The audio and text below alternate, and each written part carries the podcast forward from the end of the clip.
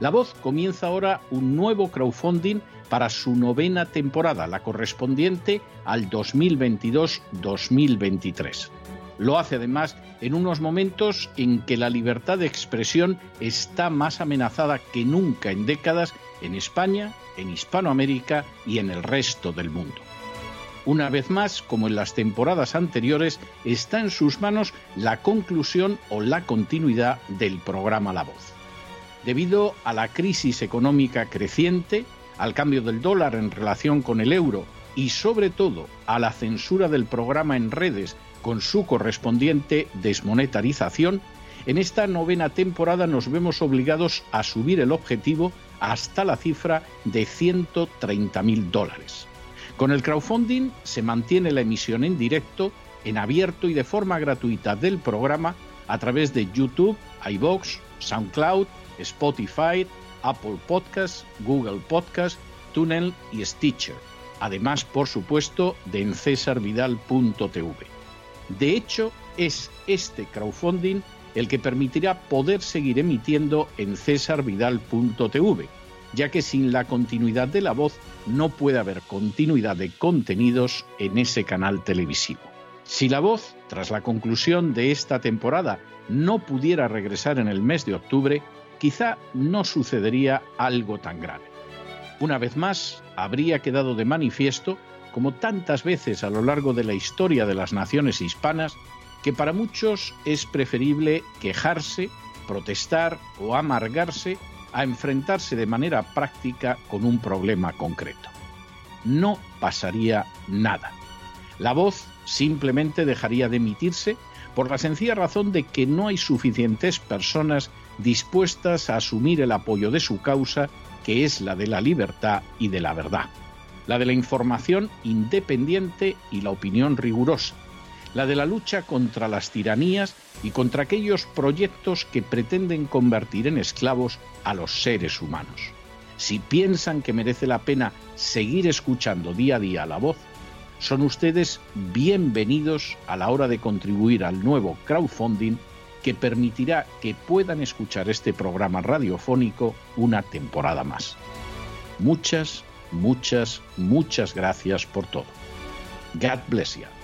Que Dios los bendiga.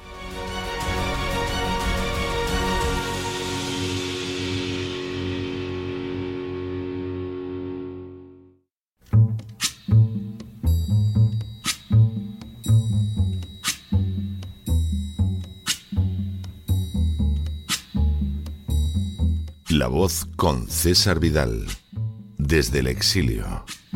When the night has come and the land is dark and the moon is the only light we'll see. No, I won't be afraid. Oh, I won't be afraid just as long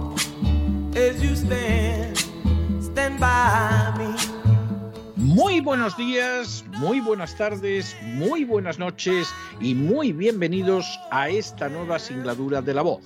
Soy César Vidal, hoy es el viernes primero de julio de 2022 y me dirijo a los hispanoparlantes de ambos hemisferios, a los situados a uno y otro lado del Atlántico y como siempre lo hago desde el exilio.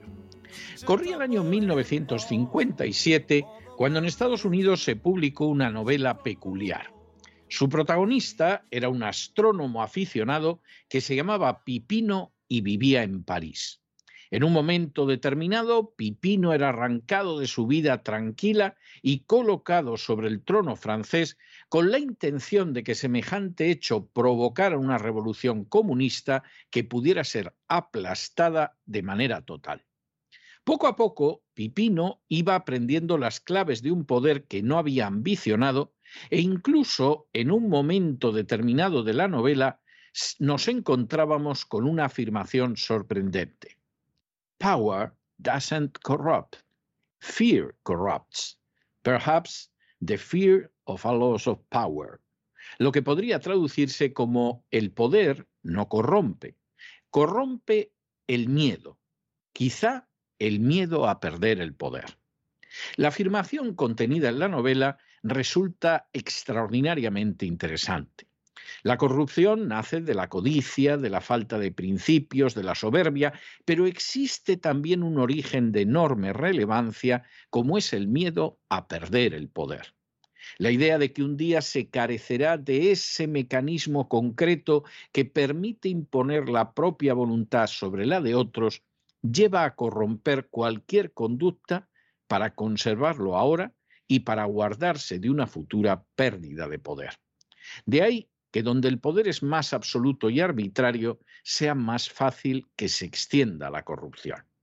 Por cierto, la novela se titulaba The Short Reign of Pippin IV, el breve reinado de Pipino IV, y su autor fue el Premio Nobel de Literatura John Steinbeck. En las últimas horas hemos tenido noticias de un acto más de gravísima corrupción perpetrado en el seno de la agencia tributaria. Sin ánimo de ser exhaustivos, los hechos son los siguientes. Primero, la Policía Nacional ha detenido un total de 31 personas en el curso de una operación contra una trama de corrupción que se producía en el seno de la agencia tributaria. Segundo, las detenciones se han realizado en dos fases, teniendo lugar la segunda hace apenas unos días e implicando a varios miembros de la agencia tributaria, incluida una jefa de negociado. Tercero, los delitos perpetrados por los miembros de la agencia tributaria sumarían, entre otros, algunos dirigidos contra la administración pública, cohecho y falsedad documental. Cuarto, del total de los 31 detenidos, 15 han ingresado en prisión, lo que pone de manifiesto la gravedad de los delitos perpetrados en el seno de la agencia tributaria. Quinto, la acción judicial ha sido llevada a cabo por el Juzgado de Instrucción número uno de Málaga. Sexto, la primera fase de la investigación se llevó a cabo en el mes de abril de este año y la segunda ha tenido lugar en el mes de junio. Séptimo, entre los 31 detenidos, al menos nueve pertenecen a la propia agencia tributaria, contándose además empresarios y gestores. Octavo, en la primera fase de la investigación policial se llevó a cabo el arresto de 12 personas, entre las que había cinco miembros de la agencia tributaria. Noveno, en la segunda fase han sido detenidas otras 19 personas, entre las que se encuentran al menos otros cuatro miembros de la agencia tributaria. Décimo. Entre los 15 detenidos que han sido enviados a prisión se encuentran seis de los nueve miembros de la agencia tributaria. Un décimo. La investigación judicial se inició en torno a una supuesta trama de certificados tributarios que señalaban que la persona estaba al corriente en el pago de impuestos y que carecía de deudas con Hacienda. Estos certificados tributarios sirven para acreditar la solvencia de particulares y empresas y son exigidos para poder trabajar con administraciones públicas, acceder a concursos o solicitar subvenciones.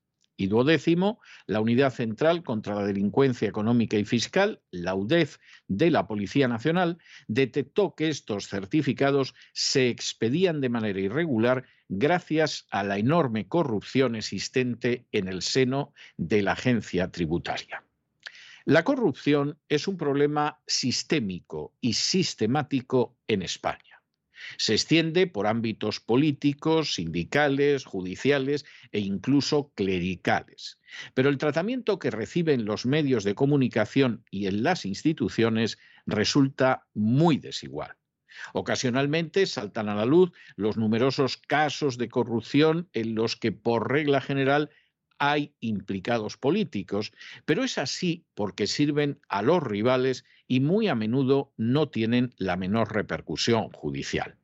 Muy pocos políticos son en verdad procesados e incluso en esos casos las penas resultan muy leves, se les concede el indulto e incluso ni siquiera llegan a pisar la cárcel. Algo similar sucede con los sindicalistas, cuyas malversaciones son noticia común en los medios sin originar por regla general la menor actuación por parte de los tribunales. La corrupción dentro del aparato de la Administración de Justicia resulta también innegable, pero la impunidad es total. De hecho, los casos en que magistrados se han visto involucrados en episodios de relaciones sexuales con menores, de soborno o de prevaricación son silenciados de manera sistemática por la prensa e incluso aprovechados por el poder en beneficio propio. Finalmente, entre las castas privilegiadas a la hora de aprovecharse de la corrupción con impunidad, ocupa un lugar privilegiado la agencia tributaria. Solo de manera ocasional, los medios se permiten sacar a la luz tramas de corrupción en el seno de la agencia tributaria. Cuando lo hacen, a diferencia de lo que sucede con los políticos, no se suele dar jamás el nombre de los implicados y siempre se pasa por alto hasta qué punto ese tipo de conductas no resulta excepcional, sino que por el contrario es totalmente habitual en el seno de la agencia tributaria. De forma continuada y cotidiana, los sicarios de la agencia tributaria incurren en la prevaricación sistemática, por ejemplo, al cobrar unos bonus que están prohibidos en cualquier nación civilizada, como es el caso de los Estados Unidos. Por si eso fuera poco, son esos mismos esbirros los que deciden sobre la legalidad de sus actos, con lo cual, al ser juez y parte, pasan años antes de que puedan ser invalidadas sus resoluciones, que por cierto son anuladas en los tribunales en más de un 51% de los casos.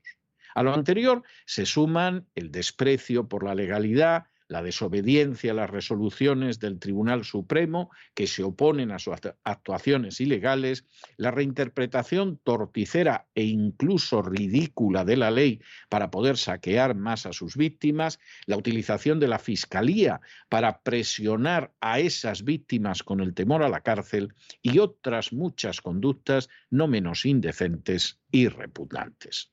No sorprende que en medio de esa atmósfera de corrupción diaria, la agencia tributaria aceptara facturas falsas para evitar imputar un delito fiscal a una hermana del rey, que dejara prescribir los delitos fiscales del presidente catalán Jordi Pujol o que actúe como señaló el propio ministro de Hacienda Cristóbal Montoro, como un mecanismo de acoso y destrucción de periodistas que no se someten de manera lacayuna al gobierno de turno.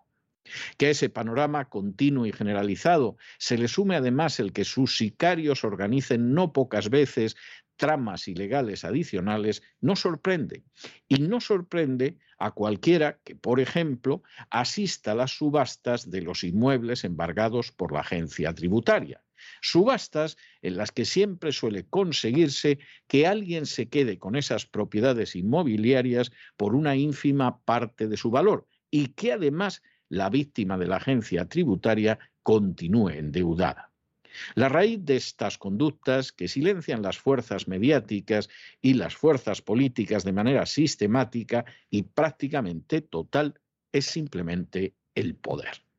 Nada limita ni fiscaliza el poder absoluto de los esbirros de la agencia tributaria a la hora de destruir el patrimonio y la vida de sus víctimas.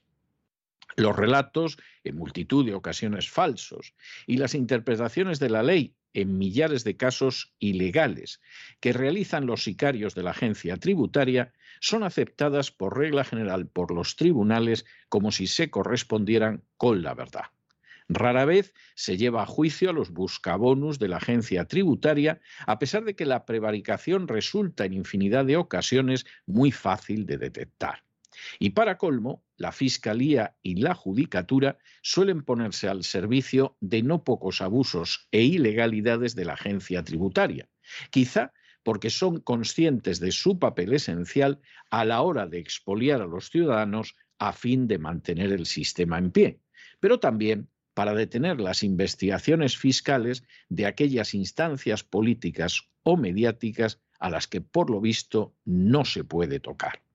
Como es lógico, esa corrupción transversal del sistema solo puede servir para que el terrible fenómeno empeore cada vez más y para que también cada vez con más frecuencia se detecten verdaderas organizaciones criminales que operan desde el interior de la agencia tributaria y en las que el soborno y la falsificación documental son solo parte de los comportamientos habituales.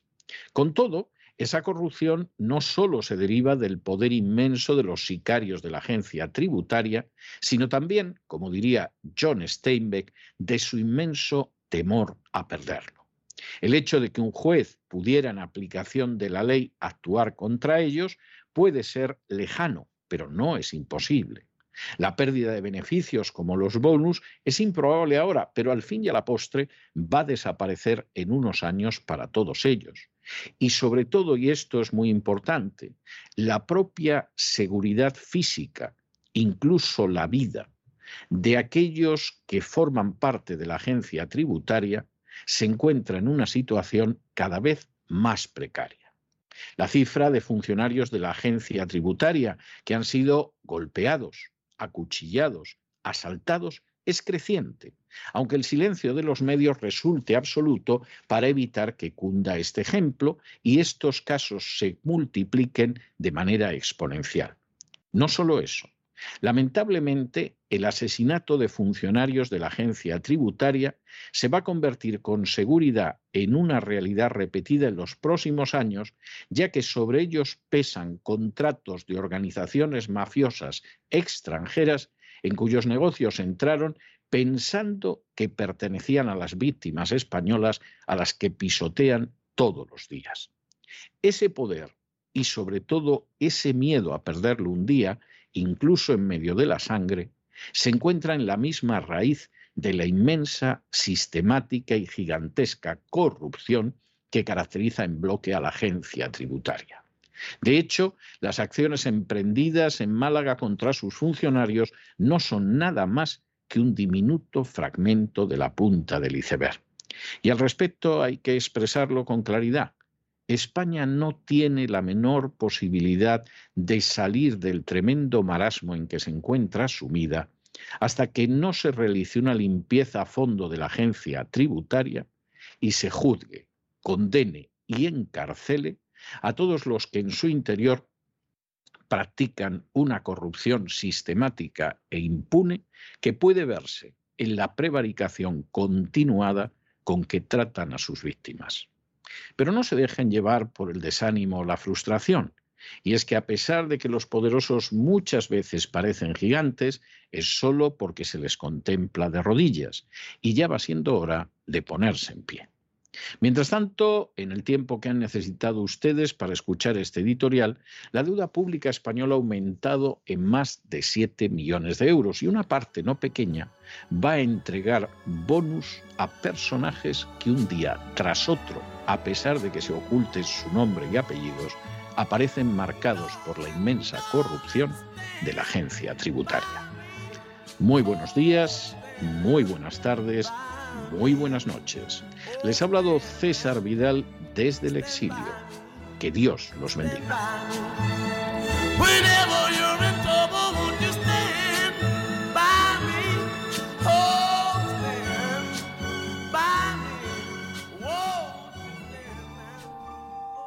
Esta sección está patrocinada por crowdfunding con el siguiente mensaje. Nuestro Señor Jesucristo, el único Dios verdadero, es misericordioso y nuestro Salvador.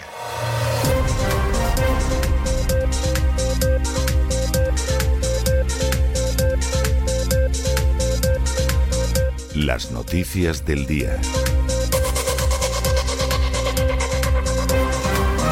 Estamos de regreso y estamos de regreso después de ese editorial que hemos dedicado al enésimo, al milésimo caso, podríamos decir, de corrupción dentro de la agencia tributaria. Fíjense ustedes, y esto es enormemente importante, que la corrupción es un fenómeno generalizado en España. Hay que ser realmente muy estúpido o muy ignorante para negar esa realidad. La corrupción está en la política, la corrupción está en la judicatura, la corrupción está en los sindicatos, la corrupción está en medios eclesiales, la corrupción, por supuesto, está en la agencia tributaria. En el caso de la agencia tributaria, lo que sucede es que los medios son cuidadosos. Fíjense ustedes que la corrupción no se trata igual, las furcias mediáticas no la tratan igual según donde se produzca. Si esa corrupción se da en política, bueno, eh, por regla general, los medios de derechas denuncian la corrupción de las izquierdas, los medios de izquierdas denuncian la corrupción de las derechas, salvo, salvo en provincias donde ahí dependes de quién gobierna.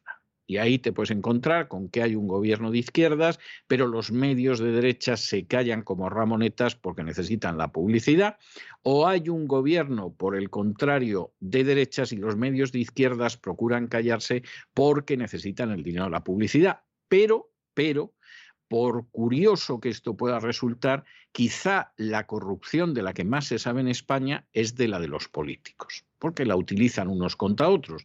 Luego es verdad que a la hora de la verdad los resultados son escasos.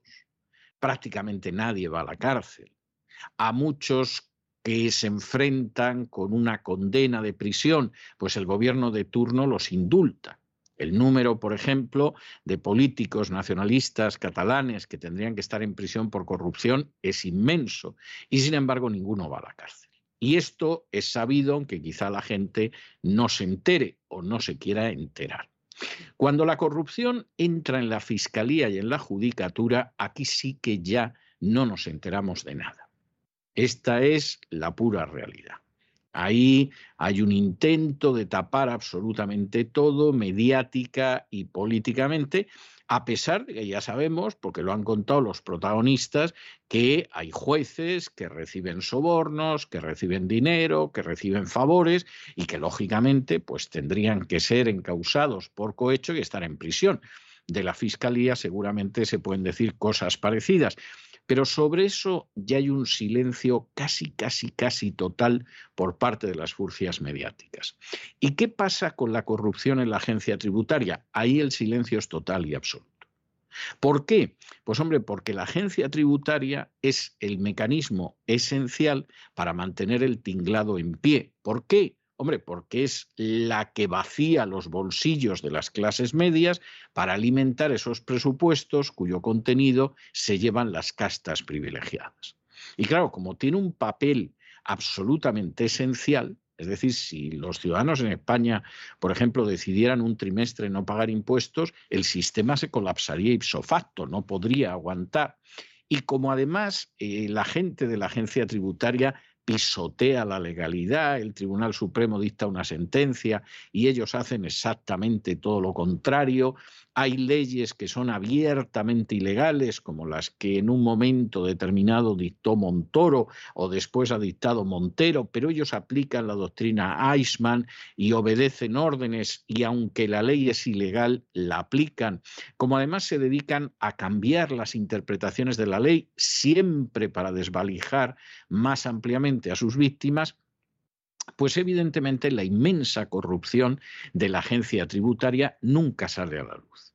Cuando en un momento determinado, como el caso que les hemos contado esta noche, resulta que, claro, es que desfilan hacia la cárcel. Y además es una operación masiva contra la corrupción que tiene como su centro la agencia tributaria, bueno, pues algún periódico local dice algo, pero no se atreve a mencionar los nombres lo que habría hecho si se hubiera tratado de un diputado, de un ministro, de un alcalde, de un consejero de una comunidad autónoma, en el caso de la agencia tributaria no se dice ni palabra, ni palabra, porque se sabe que son una pieza clave a la hora de robar, de expoliar, de saquear a las víctimas que son los ciudadanos para mantener el tinglado en pie. Y claro, lógicamente esto hay que protegerlo. Insistimos, al final es solo dentro de la prensa local donde aparece alguna de las noticias de la inmensa corrupción que caracteriza a la agencia tributaria. Y claro, de pronto hay una noticia perdida en un medio gallego, una noticia perdida en un medio andaluz, siempre evitando dar los nombres de los sicarios de la agencia tributaria que presuntamente son delincuentes a los que han pillado con el carrito del helado. Pero la corrupción es inmensa. Es inmensa. Esto es algo que si en un momento determinado, pues en vez de suceder en Galicia o en Andalucía, a lo mejor sucede en La Rioja o sucede en Valencia, pues lo mismo los medios locales lo silencian y no nos enteramos. Y estos son los casos más graves. Porque luego hay toda una línea de prevaricación, de fraude de ley y desobediencia a la legalidad que es espantosa. Porque luego hay una línea en la cual se utiliza incluso a la Fiscalía para intentar amedrentar a víctimas a las que no consiguen desplumar todo lo que querrían. Esto es un fraude de ley. Esos sicarios de la agencia tributaria tendrían que estar en prisión por ello, pero lo cierto es que la Fiscalía, en no pocas ocasiones, en otras se opone, pero hay ocasiones en que se presta a ese fraude de ley, lamentablemente. Y como esas, muchas otras situaciones. Bueno, pues miren, no se engañen ustedes. Mientras no se entre a fondo en ese inmenso foco de corrupción de la agencia tributaria, que es la prevaricación y la corrupción todos los días, todos los días. No hay nada más que ver la inmensa cantidad de casos en que cualquiera que conozca la ley y tenga un sentido mínimo jurídico se da cuenta de que es el fraude de ley y la prevaricación sistemática y continuada basada en una soberbia absolutamente intolerable en una sociedad civilizada y en la conciencia de que efectivamente no les va a pasar nada. Mientras no se acabe con eso, no hay manera de arreglar España porque el tinglado de explotación, saqueo y esquilme de los españoles sigue en pie. Y porque además, y esto es tremendo y es un factor en el que quisiéramos incidir, a pesar de que cuando uno se encuentra con uno de estos sicarios de la agencia tributaria, parece gente muy segura, en realidad es gente prepotente y soberbia, carente de toda educación, pero eso no significa que sean muy seguros. Ellos saben, por ejemplo, que hay inspectores de la agencia tributaria a los que les han dado una paliza. Saben, por ejemplo, que algún inspector de la agencia tributaria se ha encontrado con que le apuñalaban en esa parte del cuerpo donde la espalda pierde su honroso nombre. Lo saben y procuran que no salgan los medios de comunicación, porque como cunda el ejemplo, pues empieza la cacería y sería tremendo. Y lo que seguramente no es un conocimiento generalizado, pero algunos ya lo saben, es que hay contratos para sicarios que van a asesinar a esos esbirros de la agencia tributaria. ¿Y eso por qué? ¿Españoles? No, no, los españoles no están para eso. No, porque en algún momento gente que se cree muy lista ha ido a robar a el contribuyente que pensaba que era un pobre español. Y entonces ha dicho, te vas a enterar, yo soy un inspector de la agencia tributaria, aquí te voy a sacar hasta los higadillos. Y como eres un español, te aguantas y tragas. Y no han tenido la inteligencia ni la sagacidad de intentar ver si detrás del español había otra gente.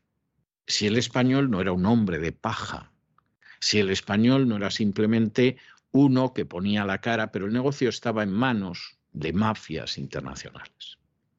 Y entonces han entrado, igual que siempre, pisoteando derechos, extorsionando, prevaricando. Ah, pero esta vez no era un señor de Málaga, ni de Huelva, ni de Madrid, ni de Santander. Esta vez era un señor que a lo mejor sí era de Madrid, de Huelva, de Málaga o de Santander, pero que era la pantalla de una mafia internacional. Y esas mafias ya han emitido órdenes para asesinar a esbirros de la agencia tributaria. No los van a matar hoy, quizá tampoco la semana que viene. A lo mejor, a lo mejor tampoco antes de que empiecen las vacaciones de verano. Pero sobre todo si cada uno de ellos pesa una sentencia de muerte y van a morir de las maneras más diversas. Y esto que es lamentable, que es intolerable y que es inaceptable, deriva directamente de la manera en que se comportan los esbirros de la agencia tributaria. Que por cierto, es gente que suele dedicarse a embargar las viviendas de los demás, viviendas que salen a subasta por un precio infinitamente más bajo de la tasación de esa vivienda y que luego se relamen pensando que su víctima de todas formas sigue manteniendo una deuda con la agencia tributaria y van a poder seguir exprimiéndole, por ejemplo, la pensión de jubilación hasta que se muera. Algunas de estas personas no van a ver mucho eso. No van a ver mucho eso. Algunas de estas personas van a tener una muerte horrible. Y todo porque en un momento determinado no supieron pensar que detrás de la víctima española había gente que entra dentro de la categoría del victimario y a la que le importa realmente un pimiento la agencia tributaria, la manera en que ayuda a sostener el tinglado en España y los que se aprovechan del tinglado en España. Es terrible, al final, cuando uno tiene la visión completa de esa corrupción inmensa que caracteriza las acciones de la agencia tributaria, cómo de pronto uno contempla que lamentablemente los contribuyentes españoles siguen sin unirse en una asociación de damnificados por Hacienda e ir a sentar a esta gente en el banquillo. Y sin embargo, mucha de esta gente va a morir cuando se caiga el ascensor, cuando tengan un accidente de automóvil, cuando alguien los apuñale en una esquina, aparentemente porque querían quitarles el reloj, o en otras circunstancias parecidas. Es verdaderamente terrible y por supuesto los medios lo silenciarán porque obviamente como cunda el ejemplo con la cantidad de gente a la que le han destrozado la vida, imagínense ustedes lo que puede suceder.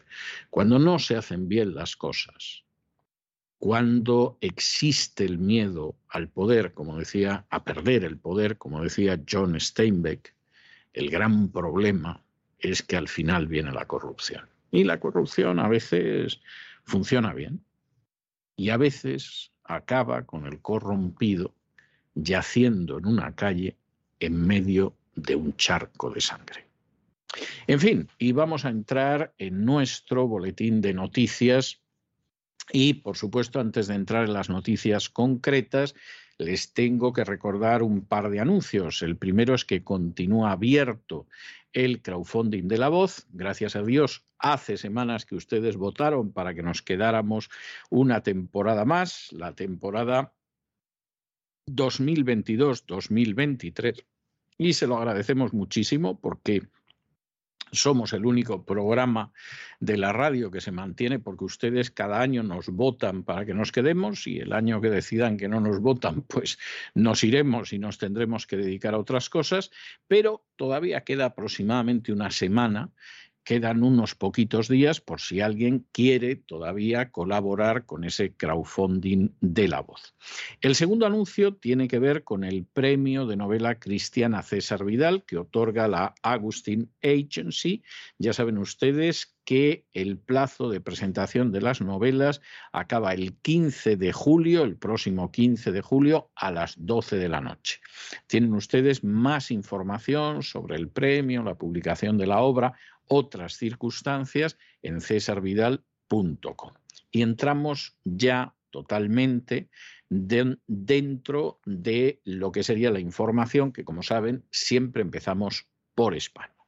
Bueno, empezamos con una situación maravillosa, como en medio de la crisis galopante en la que está España, con una inflación de más del 10% y con nula voluntad de reducir el gasto público, pues Antonio ha decidido que va a ser el siervo más fiel, del emperador Biden, bueno, es que parece que le concede unas cosas que recuerdan algunas de las escenas más terribles de la película Calígula, y no voy a entrar en detalles.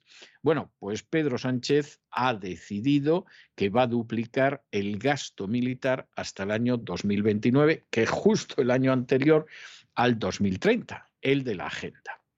Claro, España realmente para este tipo de cosas no está pero en estos momentos está menos. Tiene una deuda salvaje, tiene una economía en recesión, tiene una producción que se cae, tiene una inflación que está devorando los salarios y las pensiones y los ahorros de la gente y sale Sánchez diciendo que a ver si nos ponemos todos de acuerdo para gastar el doble en gasto militar. Un gasto militar que además los propios militares profesionales ya dicen que a ellos no les va a tocar nada, que sus condiciones bastante, bastante modestas, por decirlo de una manera suave, de permanencia en el ejército no se van a ver afectadas positivamente porque todo esto va a ir a comprarle armas a los fabricantes de juguetitos de matar. Bueno, ¿y cuál ha sido la reacción? Pues hombre, reacción entusiasta. La verdad es que no se puede decir que la haya recogido eh, Pedro Sánchez ni siquiera entre sus socios de gobierno. La gente de Podemos ha dicho que ni hablar, cosa por otro lado que se comprende y, y es una de esas veces en que hay que decir que por las razones que sea tiene razón. España no puede asumir duplicar su gasto militar de aquí al 2029 porque es imposible. España lo que tendría que reducir es el gasto público salvajemente. Y Pedro Sánchez ha decidido comprometerse a esto con Biden y esto es un disparate. Y el Partido Popular, que claro, no se puede negar, porque ¿cómo se va a negar el Partido Popular a inclinarse ante las exigencias de la OTAN? Le ha dicho, ¿y de dónde va a sacar usted el dinero? Que es una manera de no decirle que no, pero al mismo tiempo de decir, hombre, Pedro, que no se puede. O sea, que no se puede, que si nosotros te apoyamos y todo, pero, pero ¿dónde vamos a sacar el dinero? Si no hay manera, si te estamos ayudando a mantener todos los chiringuitos y pesebres que existen. O sea, ¿de dónde vas a sacar este dinero que no hay? Y aquí está la situación. Claro, es de esas situaciones que ponen de manifiesto hasta qué punto el actual gobierno, en general los partidos españoles, lejos de estar preocupados por los intereses nacionales y por el bienestar de los ciudadanos, están en otras cosas, fundamentalmente en mantener su cuota de poder y en aumentarla. Y si están en el gobierno, como es el caso de Pedro Sánchez, en no dejarlo. Pero en estos momentos, aumentar el gasto militar en la OTAN es un disparate. Seguramente en otros momentos también lo habría sido, pero bueno, digamos que de alguna manera la mula ciega se hubiera podido vender con más facilidad. Pero es que en estos momentos es absolutamente imposible.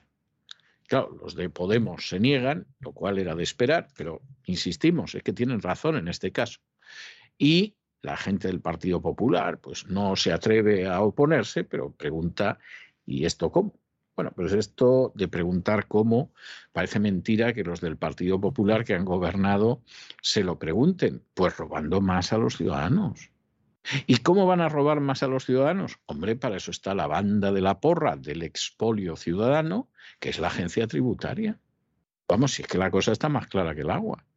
Y para que los sicarios de la agencia tributaria estén engrasados y funcionen bien, para eso se les dan bonus, que es algo que no existe en otros países, porque claro, evidentemente dar bonus a alguien que tiene que reunir dinero, pues es una vergüenza. No existe en otros países, pero en España sí. Examinamos estas y otras noticias que les afectan con la ayuda inestimable de María Jesús Alfaya. María Jesús, muy buenas noches. Muy buenas noches, César. Muy buenas noches a todos los oyentes de La Voz. El presidente Pedro Sánchez, en el marco de la ONU, ha pedido un acuerdo de país para duplicar el gasto militar hasta el año 2029. Unidas Podemos se niega y el PP pregunta a Sánchez de dónde va a sacar el dinero. Como saben, España se comprometió con la OTAN en incrementar el gasto en defensa hasta el 2% porque nuestro país tenía uno de los índices más bajos de inversión en defensa de la alianza. Y ahora, pues, suscribe esta promesa en la cumbre de la OTAN que, como saben, se celebra en Madrid. El presidente Pedro Sánchez se expresaba de la siguiente manera. La OTAN es una alianza de democracias en defensa de la democracia. La alianza tiene decidido aumentar sus capacidades de disuasión. España se ha comprometido en ir aumentando el presupuesto en defensa hasta cerca del 2% para el año 2029. Pedro Sánchez aprovechaba para vender este plan hablando de las bondades, asegurando que esto va a generar empleos, empresa y oportunidades en distintos territorios.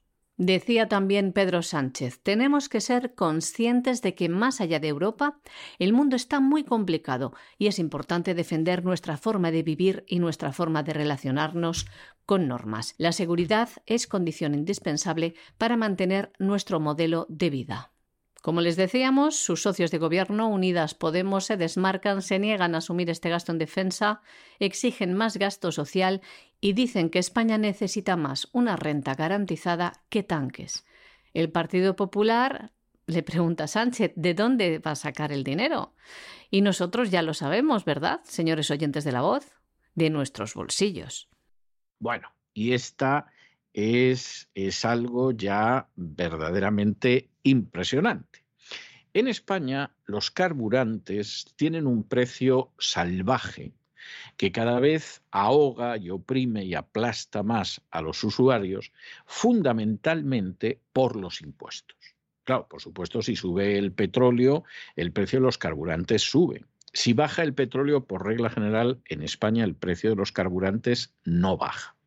Pero el peso aplastante que tienen los carburantes en España y que ahora mismo es asfixiante, deriva fundamentalmente de los impuestos que se lleva el gobierno. Bastaría con que el gobierno renunciara a una parte de los impuestos, aunque fuera de manera temporal, para que la economía pues no se viera cada vez más ahogada con esa losa de mármol que tiene encima, que son los impuestos del carburante. ¿Va a hacer esto el gobierno? No.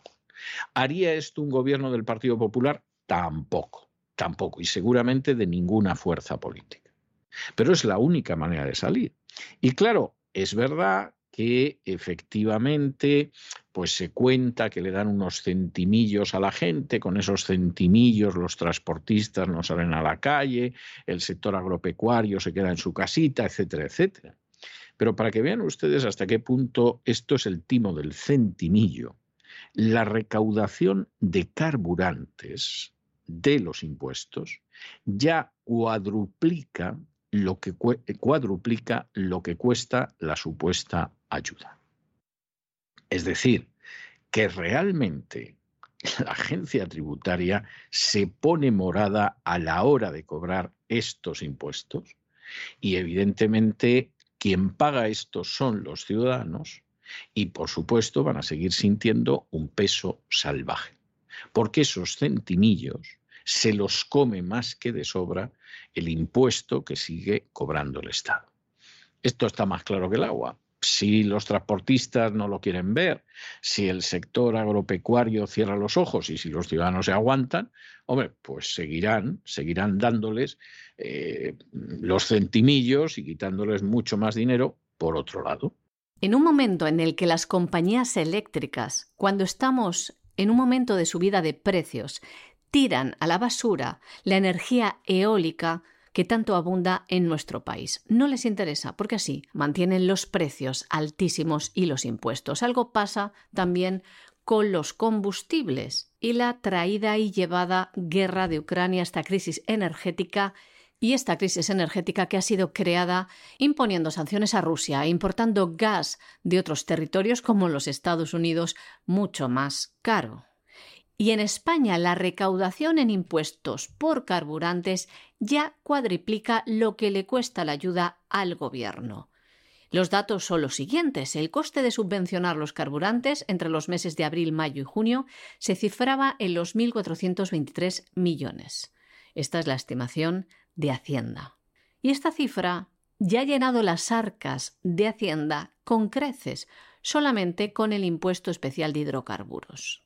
Si vamos a cifras concretas, el Estado ya ha ingresado entre enero y mayo de este año un total de 5.154 millones de euros con esta tasa, que supone cuatro veces más que el coste de subvencionar los carburantes.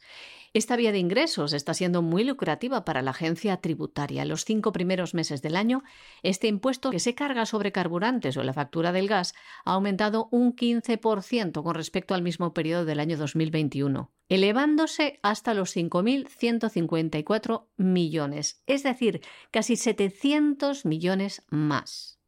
Y en este pasado mes de mayo el ingreso por el impuesto especial de hidrocarburos ha crecido un 17,3% con respecto al mismo mes del año anterior, alcanzando la recaudación de 944 millones frente a los 804 recaudados en abril.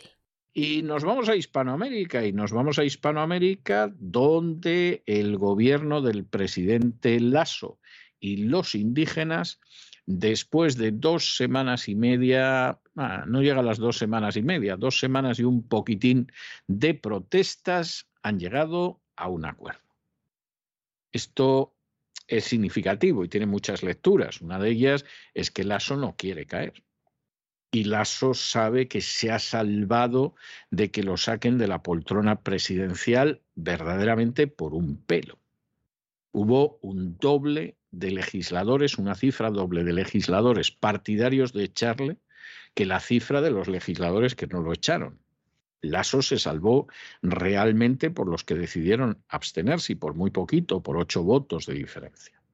Y por lo tanto necesita tranquilidad. ¿Y qué es lo que ha hecho para tener tranquilidad? Pues hombre, hacer concesiones. Hacer concesiones, conseguir que efectivamente la gasolina cueste menos, que el diésel baje de precio sacar las explotaciones petroleras de la Amazonía, que era algo que eh, preocupaba mucho a los movimientos indígenas, perdonar deudas, etcétera, etcétera, etcétera. No es que se hayan puesto de acuerdo en todo, pero las cesiones del ASO son tremendas. Ahora, ¿esto qué significa? Primero, que el ASO no quiere que lo echen del poder y que se ha dado cuenta de que lo pueden echar, que ha estado al borde y que por lo tanto ha decidido ceder. Segundo, que cuando la gente se moviliza en una situación como esta consigue una bajada del precio de los carburantes. En España no lo hacen, pues no habrá bajada. Habrá centimitos, pero la agencia tributaria seguirá recaudando mucho más. Esa es la situación tremenda en la que se vive, así de claro.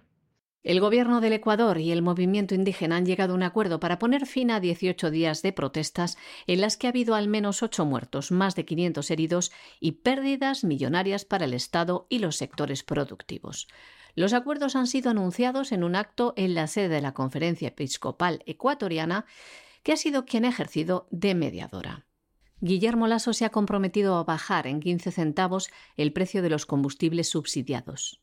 A partir de este compromiso, la gasolina de 85 octanos pasará a costar 2,40 dólares por galón, pese a que la reivindicación del movimiento indígena era que se redujese hasta los 2,10 centavos de dólar.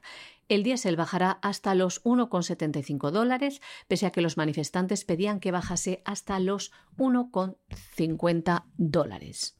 El gobierno de Guillermo Lasso también ha aceptado una de las reivindicaciones de la Confederación de Nacionalidades Indígenas, que era proteger el Amazonas. De este modo deroga el decreto 95 que promovía la actividad petrolera en el Amazonas. Se compromete también Lasso a reformar el decreto 151 sobre la política petrolera y minera del país. De este modo, no dará más concesiones gubernamentales a empresas mineras en las zonas que son reserva natural, zonas intangibles, en áreas de recarga hídrica y en los territorios indígenas.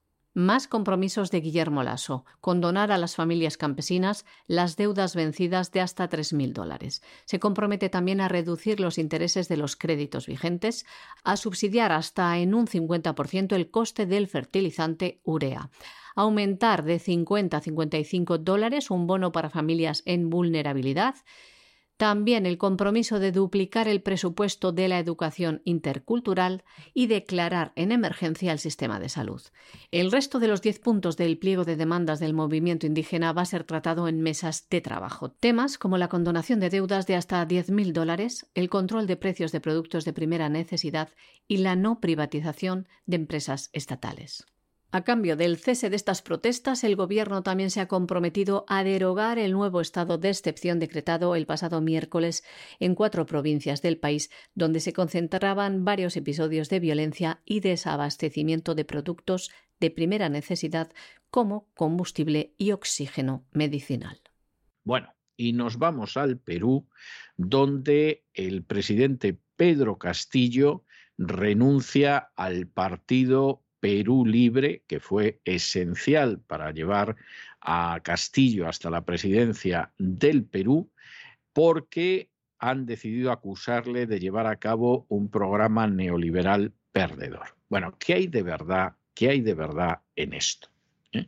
¿Qué es lo que ha llevado a Pedro Castillo, tras casi dos años de estar afiliado al Partido Perú Libre, a abandonarlo y a intentar seguir adelante en solitario. Vamos a intentar explicárselo.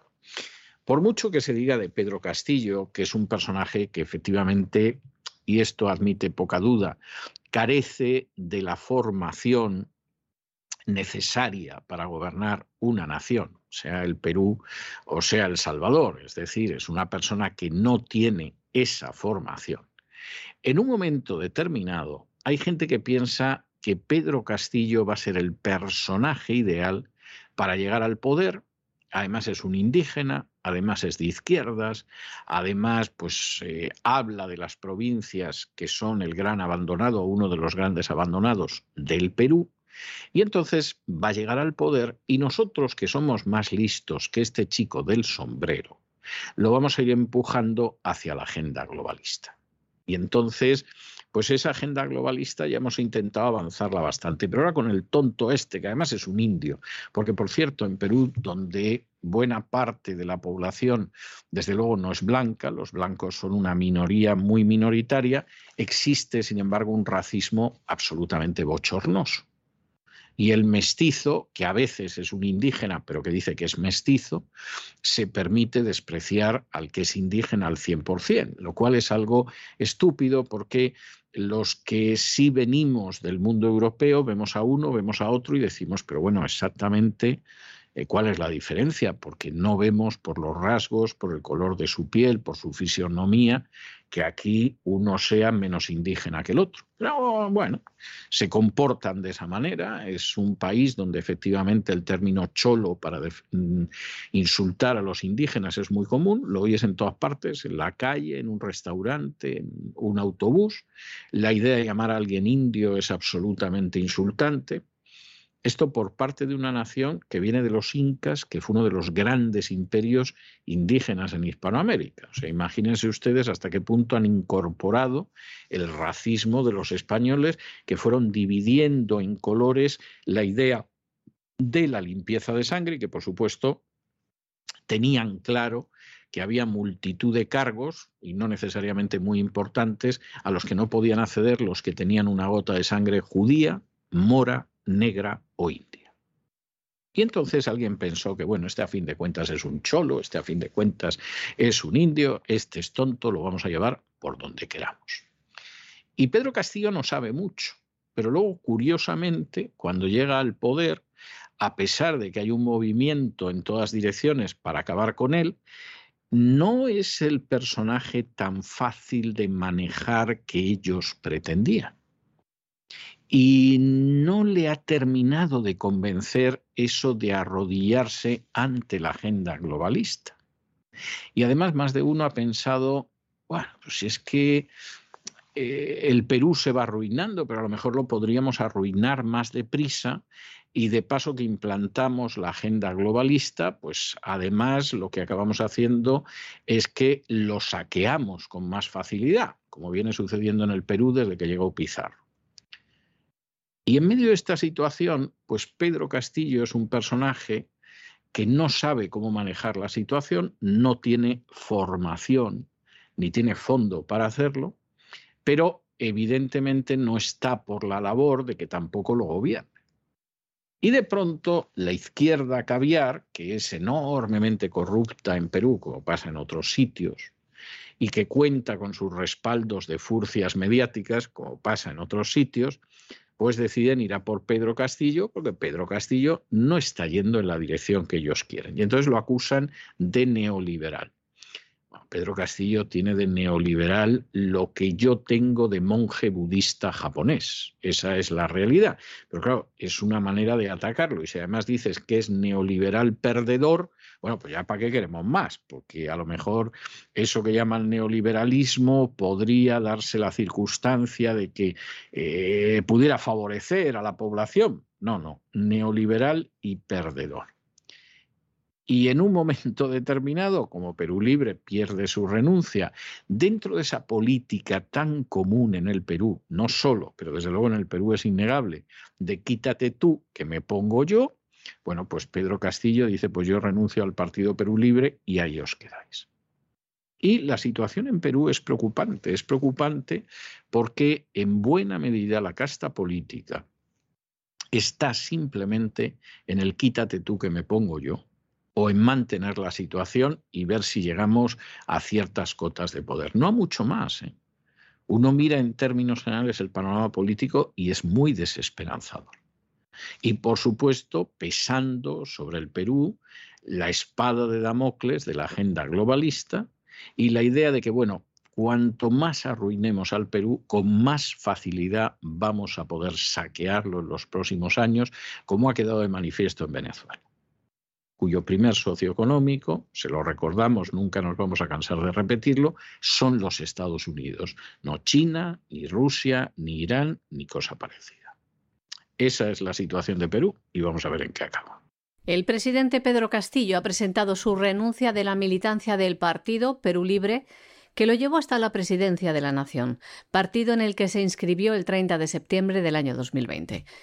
El presidente de Perú toma esta decisión después de que pidieran su renuncia al acusarle de haber promovido la disidencia interna e implementado un programa neoliberal perdedor. Le culpan también de promover la fractura del partido que ha pasado de tener 37 integrantes en julio hasta los 16 que tiene en la actualidad en casi un año. Los legisladores disidentes pasaron a las bancadas de Perú Democrático y el bloque magisterial. La decisión de sacar del partido a Pedro Castillo fue tomada de manera unánime por el Comité Ejecutivo Nacional, por la Comisión Política y por la bancada legislativa del partido de tendencia marxista. Sus dirigentes afirmaron además que el jefe del Estado ha emprendido políticas de gobierno que no guardan consecuencia con lo prometido en la campaña electoral y menos con el programa e ideario del partido. Bueno, y nos vamos a internacional, y nos vamos a internacional donde el presidente Biden se defiende, pero vamos, como gato panza arriba, le da coces al Tribunal Supremo mostrando que la legalidad le importa absolutamente una higa y en estos momentos pretende imponer unas normas excepcionales en el Senado a ver si consigue sacar adelante una ley que convierta el aborto en derecho. Y uno dirá, pero vamos a ver si esto no es posible, si hay una sentencia del tribunal que no le importa al Tribunal Supremo a Joe Biden. Joe Biden es un presidente con un desprecio por la legalidad y por las instituciones que da miedo, como por otro lado es habitual en la gente que está sometida a la agenda globalista.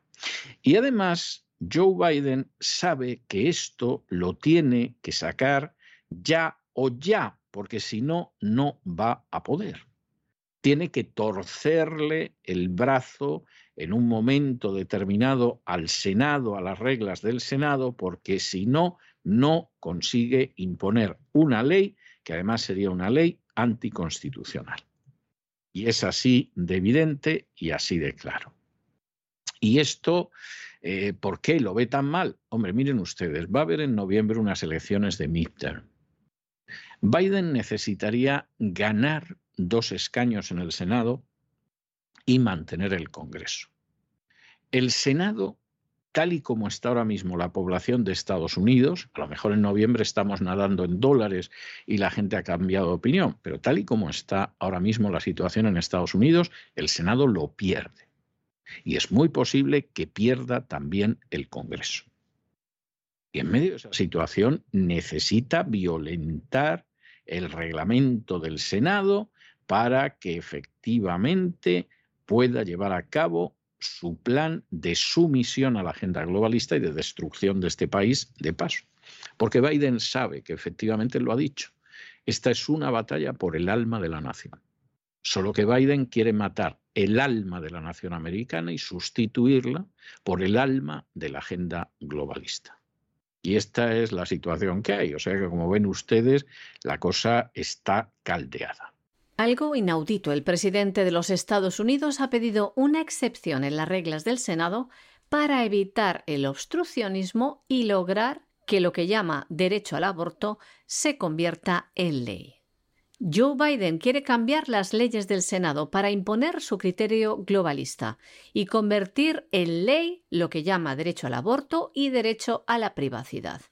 El presidente Joe Biden lo decía del siguiente modo y si el filibusterismo se interpone, requeriremos una excepción al obstruccionismo para que esta acción se ocupe de la decisión del Tribunal Supremo. Y es que, según las normas actuales, el Senado no tiene los 60 votos necesarios para codificar, para hacer ley, la sentencia del caso Roe vs. Wade.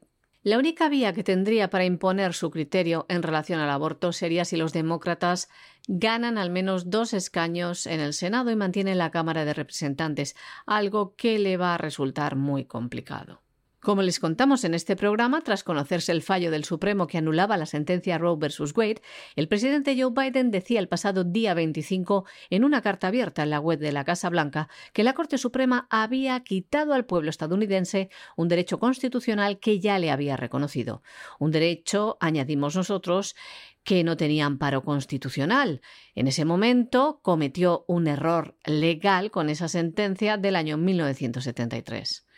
Un día triste para el país, decía Joe Biden en este comunicado. Y añadía, esto no significa que la lucha haya terminado. La única manera de asegurar el derecho de la mujer a elegir y el equilibrio que existía es que el Congreso restablezca las protecciones de Roe versus Wade como ley federal. Ninguna acción ejecutiva del presidente podrá hacerlo, y si el Congreso, según parece, no cuenta con los votos para hacerlo ahora, los votantes deben hacer oír su voz, decía Joe Biden, y añadía este otoño debemos elegir más senadores y representantes que nuevamente tipifiquen en la legislación federal el derecho a decidir de la mujer. Elegir más líderes estatales para proteger este derecho a nivel local. Tenemos que restaurar las protecciones de Roe como legislación nacional. Tenemos que elegir oficiales que lo hagan. Ya ven cuál es la batalla contra la vida de este presidente que se dice cristiano. Quiere pasar por encima de la justicia y de la misma Constitución, queriendo que se vuelva a restaurar una ilegalidad que ha perpetrado durante casi 50 años un genocidio, que ha obviado los derechos de los seres humanos por nacer que han sido asesinados por millones. Y no nos movemos de los Estados Unidos, porque el Tribunal Supremo, que últimamente le da unos disgustos tremendos a Biden acaba de dictar una sentencia relacionada con el calentamiento global que debe estar Biden aullando a la luna. ¿Qué es lo que pasa aquí? Bueno, vamos a ver. En Estados Unidos existe una entidad que se llama la EPA o la EPA, que es la Agencia de Protección Medioambiental. ¿Cuál es el plan de Biden? Yo voy a intentar, a través de determinadas agencias, marcar lo que tiene que hacer todo el país, independientemente de si tienen competencia o no tienen competencia. Y lo voy a hacer de tal manera que yo controlo esas agencias y me puedo limpiar el trasero con lo que decida el legislativo, porque en última instancia no voy a pasar por el legislativo. Esto llega ante el Tribunal Supremo. ¿Y qué pasa? Pues que el Tribunal Supremo emite una sentencia de 80 páginas con una mayoría muy cualificada, seis jueces frente a tres, que dice que la EPA, la Agencia de Protección Medioambiental, no tiene ese poder. Y que lo cierto es que ese poder, quien lo tiene, es el Congreso. Y el Congreso pues evidentemente es el que decidirá si en un momento determinado aquí convertimos en dogma nacional toda la cuestión del cambio climático, el calentamiento global y demás embustes, O si, por el contrario, en vez de hacer eso, pues eso eh, realmente lo hace la Agencia de Protección Medioambiental, que es lo que quiere Biden. Bueno, pues el Tribunal Supremo ha dicho que la EPA no tiene esa autoridad y que ese poder solo lo tiene el Congreso Nacional. Con lo cual ya pueden ustedes imaginarse que Biden está que se sube por las paredes. De hecho, inmediatamente ha salido, ha dicho que esta es una forma de impedir el combate contra el cambio climático, que el Tribunal Supremo pretende hacer retroceder al país. Todo esto que no es nada más que palabrería y demagogia globalista. Y esa es la tristísima realidad, se quiera o no se quiera ver. El Tribunal Supremo lleva una racha en los últimos días para que este país no acabe siendo un protectorado de la agenda globalista, que seguramente los ciudadanos americanos nunca llegaremos a agradecerle de manera suficiente. Los jueces del Tribunal Supremo de los Estados Unidos han dictado una sentencia en la que limitan el poder de la Agencia de Protección Medioambiental, la EPA, el poder que tenía para fijar los límites de emisiones de gases de dióxido de carbono y otros gases de efecto invernadero. Una sentencia de 80 páginas aprobada por seis votos a tres que no anula ninguna restricción concreta de emisiones en vigor, sino que quita a la EPA la autoridad para imponerlas en todo el país y recuerda que ese poder lo tiene el Congreso. La sentencia describe que la EPA considera, les leemos, que el Congreso le encomendó implícitamente, y solo a ella, la tarea de hallar el equilibrio entre las numerosas consideraciones vitales de política nacional implicadas en la decisión de cómo obtendrán los estadounidenses su energía. La EPA decide, por ejemplo, hasta qué punto es factible cambiar el carbón por el gas natural en el año 2020, 2025 y 2030 antes de que la red se colapse y hasta qué punto pueden subir los precios de la energía como consecuencia de ello antes de que se conviertan de manera irrazonable en exorbitantes. Y concluye esta sentencia. Hay pocas razones para pensar que el Congreso asignó esas decisiones a la agencia. Tras conocer esta sentencia, en un comunicado el presidente Joe Biden afirmaba lo siguiente. Se trata de otra decisión devastadora del tribunal que pretende hacer retroceder al país. Aunque esta decisión amenaza con dañar la capacidad de nuestro país para mantener nuestro aire limpio y combatir el cambio climático, no cejaré en el uso de mis autoridades legales para proteger la salud pública y hacer frente a la crisis climática. Nuestra lucha contra el cambio climático debe seguir adelante y lo hará, concluía el presidente Joe Biden. Por su parte, la ONU, también un lacayo de la agenda globalista, afirma que este fallo del Tribunal Supremo supone un revés en la lucha contra el cambio climático. Por su parte, los que celebraban este dictamen eran los republicanos de los Estados Unidos. El senador Mitch McConnell decía lo siguiente en un comunicado. Hoy el Tribunal Supremo ha devuelto el poder al pueblo. Al ponerse del lado del Estado de Virginia Occidental, el tribunal ha deshecho las regulaciones ilegales emitidas por la EPA sin ninguna autorización clara del Congreso y ha confirmado que solo los representantes del pueblo en el Congreso, no los burócratas no elegidos y que no rinden cuentas, pueden escribir las leyes de nuestra nación. Y hasta aquí hemos llegado nosotros con nuestro boletín de hoy. María Jesús, muchas gracias, muy buenas noches y procura este fin de semana descansar lo más posible para que nos aguante el cuerpo hasta el final de la temporada. Muchas gracias a ti César, muy buen fin de semana también para nuestros oyentes de La Voz. Y ustedes no se nos vayan, no se nos vayan porque nos queda mucho programa todavía. Vamos a tener eh, inmediatamente a don Lorenzo Ramírez con esa versión abreviada del Despegamos que tenemos todos los viernes, en la cual nos va a hacer un adelanto de lo que va a ser el programa del Gran De este fin de semana y luego tenemos esa entrevista especial que tenemos todos los viernes en La Voz, con la cual rematamos con broche de oro la semana. De manera que no se vayan, que regresamos enseguida.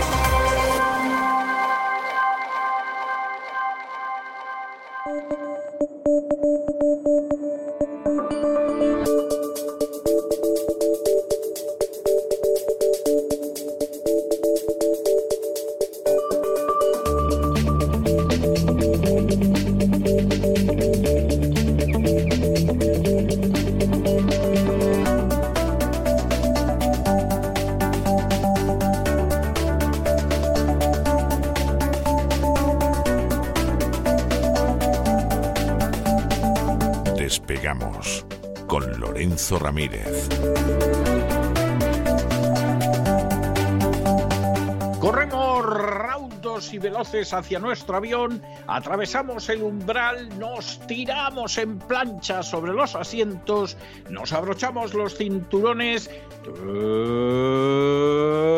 despegamos y nos vamos elevando por los aires hasta alcanzar nuestra altura y nuestra velocidad de crucero. A mi lado.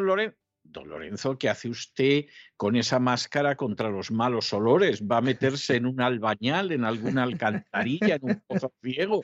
Oiga, es que, es que casi da miedo. No es la mascarilla del coronavirus, es esta de la peste, la que utilizan los médicos cuando tienen que hacer análisis de heces fecales y cosas así.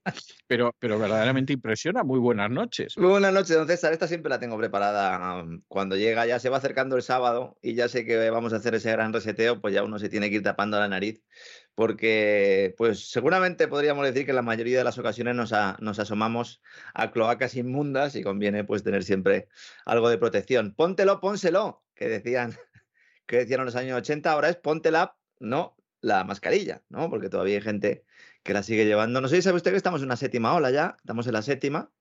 Eh, ya el señor Carballo ya ha aplaudido. Yo creo que la gente ha perdido ya la cuenta, porque, pero además es un fenómeno no solo español, sino en todo el mundo. Ayer me escribió una persona de un país de Hispanoamérica y me decía, yo es que ahora mismo no sé si estamos ya en la cuarta o en la quinta. Aquí en España ya se está empezando a hablar de séptima ola. Señores, eh, hay dos factores que voy a recordar simplemente porque a algunos se les está escapando. Uno, la atención en los centros de atención, valga la redundancia primaria, es decir, la asistencia sanitaria en los centros eh, de atención primaria está completamente eh, hundida, no tiene prácticamente personal y además tiene una crisis de gestión que acumula desde hace años, junto con pues, el hecho de que hay personas que tienen el sistema inmune bastante deprimido, por lo que por las fechorías o por hacerle caso a quien no debía, pues esto está generando que haya muchas urgencias hospitalarias. Si pueden, no vayan a urgencias, porque están las urgencias en España tremendas, don César. Por otra parte, siempre suele pasar esto al principio del verano. Pero no vamos a hablar de COVID, no vamos a hablar de COVID, vamos a hablar de esa cumbre de la OTAN. Vamos a dar algunos detalles. Hemos estado de alguna manera pasando por encima. Usted entró más a fondo en ese editorial que hizo en el programa de la voz. Yo estaba ahí intentando no dar demasiadas claves porque estaba preparando un programa en el cual pues salir un poco de esa propaganda masiva, de desinformación masiva que hemos tenido todos los días, ¿no? Con esa matraca de Rusia mala, Rusia mala, Rusia mala, OTAN en Madrid, que bueno, son a lo mejor eh, los señores de la OTAN en Madrid lo que han hecho ha sido volver al escenario del crimen, ¿eh? en lugar de hacer otra cosa y por eso estaban muy contentos. Mañana vamos a contar esa nueva OTAN por dónde va a ir. Yo entiendo que la mayor parte de la gente no se habrá leído ni siquiera la declaración de la cumbre, lo cual recomiendo. Mañana vamos a dar alguna clave, pero si ya se la leen antes del programa entenderán muchas más cosas. Esa OTAN unida por una nueva era, que es el eslogan eh, escogido, eh, que curiosamente paradójicamente no se ha visto en ningún momento por Madrid. Este es el eslogan oficial que se incluye en unos manuales que se están entregando incluso a niños en las escuelas para la nueva OTAN, unidos por una nueva era y entiendo que era ya pues escandaloso utilizarlo como eslogan en esta edición, en esta cumbre de Madrid, en la que vamos a hablar un poco de esa historia eh, o mencionar un poquito esa historia española en la OTAN, cómo se entra, de qué manera, ¿no? Con bombas eh, incluidas. Hablaremos también de Joe Biden y de cómo pues ha venido a Madrid eh, con las pilas puestas, le han debido estar cargando, le han eh, metido en la cámara esta criogenizadora y ha salido el hombre pues bastante animado, incluso... Le, he visto tomarse unas libertades con la esposa del presidente del gobierno un poco excesivas, ¿no? Vamos a ver imágenes mañana, pero un poco no, completamente excesivas. Y sobre todo porque Sánchez está delante y se ríe y yo estoy completamente convencido de que a Sánchez le da igual. Es decir, dice, bueno, si está aquí yo, pues mira, haz lo que quieras, ¿no? Como si os queréis ir luego a dar una vuelta. Sí, sí. Me parece, es que de verdad esa imagen es, es tremenda, tremenda. ¿eh? Es, muy, es, muy sobón eh, Biden, ¿eh? sobre todo con las mujeres y le da igual la edad, también hay que, tener, hay que, hay que decir esto. ¿eh? Sí, ya, pero de todas formas, hombre, hay que tener un mínimo protocolo, ¿no? Hombre, vamos a ver, vamos a ver. No es el único. Yo conozco algún político que tuvo un roce muy fuerte con Clinton, porque... Sí, con Clinton. Ya que voy a decir usted con una colaboradora nuestra. No, no, no, no. Con Clinton porque, eh, bueno, pues Clinton se lanzó a por su mujer. Pero Y- vestido él de mujer también, como en la isla No, no, no, en este caso no. no. No, en un acto de estos oficiales donde tenía que estar la esposa del presidente este, y bueno, Clinton se le echó encima, pero vamos, no crea usted que de manera sutil ni cosa por el estilo, sino en plan, eh, baby, cuando nos vamos al catre, ¿no? Sí, Y sí, entonces- es un, es un poco el estilo también un poco de bar, ¿no? El estilo de bar de, de un tío con pasta que, que sabe que, que se lleva de calle lo que quiere, ¿no? Es un Sí. poco esa actitud, ¿no? Y, y entonces, en este caso, claro, el presidente, eh, pues claro, pero esto es excesivo, aunque sea usted el presidente de los Estados Unidos, usted no se puede comportar de esta manera, ¿no? Y, y Clinton en ese momento pues soltó una carcajada y dijo, bueno, pues ya se sabe que esto se hace, pues si sale bien, bien, y si no sale, pues no pasa nada. O sea, encima, todavía diciéndole, es que usted es un antiguo y un pasmao y, y un presidente obsoleto y no sabe usted que el mundo es así, ¿no? Y Estos son luego los de la agenda para usted que es un feminista. golfo. Sí. Estos son luego los de la agenda feminista, los de la igualdad de género y todas estas cosas, ¿no? Los derechos de todos, los derechos de todos, pero tienen las manos muy largas. Vamos a ver el, imágenes. ejemplo, el ejemplo moral del mundo también. Sí, sí, sí, el mundo libre además. Vamos a ver imágenes, también incluso susurrando en el oído de Leticia, de la reina, de la reina Leticia. Vamos a ver también algunas imágenes de la reina que, que insisto, a mí, mm, yo cada vez que veo fotografía suya, pues eh, eh, me preocupa, cada vez es más distinta de lo que era, que cada uno pues eh, saque sus propias conclusiones, como decimos siempre. Vamos a hablar de Álvarez, ese ministro de Exteriores español, que, bueno, pues mm, de alguna manera ha sido tutelado desde Francia, desde el minuto uno. Mañana vamos a comentar un poco cómo ha sido esto y, las declaraciones, ¿no? Comparando esta cumbre con eventos históricos con los que no tiene nada que ver, porque de alguna manera él le han dicho que esto es histórico y no saben cómo encuadrarlo. Efectivamente, esto es histórico porque seguramente en los libros de historia se pueda recordar como el principio de una nueva etapa, un nuevo orden, como llaman todos eh, a este momento, siempre se ha llamado así, es decir, en los años 70 también se hablaba de nuevo orden, en los años 80, los años, estamos ante un cambio de paradigma, vamos a hablar de Ceuta y Melilla también, vamos a ver algunas imágenes de Biden, también micrófono en mano a lo Obama, insisto, vino con las pilas muy puestas y haciendo o dando discursos completamente infantiloides, ¿no? Mm, que muestran pues el poco respeto que tiene ya no solo para eh, su audiencia en España en este caso, sino para todo el mundo y los miembros de la alianza. Vamos a hablar también del pasado del secretario general de la OTAN, oculto y escondido, pero que hemos podido extraer sí, una vez sí, más. sí, que sí, tiene un, sí. tiene un Menudo pasado. pasado, sí. Menudo pasado, menudo presente y menudo futuro que se frotará en las manos pensando dónde va a acabar, claro. que Noruega juega o desempeña, mejor dicho, o representa, para ser más correctos, un papel fundamental en el gran reseteo del Foro Económico Mundial. La gente apenas lo sabe con ese fondo soberano del cual también eh, hablaremos antes. Veremos también payasos, dentro de este circo veremos payasos con declaraciones completamente fuera de lugar, ¿no? Como las que ha hecho el señor Boris Johnson, que la verdad es que se ha lucido el hombre. Luego está viendo imágenes, ayer decíamos que le había interesado poco el Museo del Prado, luego está viendo imágenes y por lo menos él y Macron han, han mirado un cuadro. No sé si han visto muchos más, pero por lo menos ellos han visto un cuadro. Hablaremos de ese guion de la cumbre, de ese estado de guerra permanente al que nos quieren eh, abocar, al menos hasta el, el 2030. Todo esto relacionado mucho con la industria militar y la calentología. Hablaremos de la realidad del material que se está mandando en buena medida al ejército ucraniano, algunos, eh, algunas armas de 1910, para que vean hasta qué punto esto es una gran tomadura de pelo. Hablaremos de esa OTAN ampliada también, de la posibilidad de que realmente haya un enfrentamiento a medio o largo plazo entre China y la OTAN o entre los aliados de China y de la OTAN. Y bueno, yo creo que nos va a quedar un programa completito, un programa de geopolítica, vamos a ver muchas imágenes, vamos a ver vídeos, va a ser un, un, programa que el que pueda, pues si en lugar de escucharlo lo puede ver, porque en César Vidal televisión, eh, precisamente porque es televisión, lo que hacemos es pues, emitir no solo el sonido de los programas, sino también las imágenes, con unos fondos espectaculares que nos prepara siempre Don Isaac, y también pues con algo de documentación que puede servir luego a nuestros amigos para ir siguiendo la pista, para ir siguiendo las miguitas, como pulgarcito, y poder llegar pues a ampliar la información que vamos a dar, que va a ser mucha, eh, como siempre, y bueno, pues eh, aquí estamos, don César, como siempre, en este gran reseteo, pues para, para, nuestros amigos, los suscriptores del canal, que si alguno no se ha hecho suscriptor todavía, pues que se haga porque tiene acceso no solo a los programas de esta temporada, sino también a los de la pasada, que fue cuando empezamos esta aventura, don César.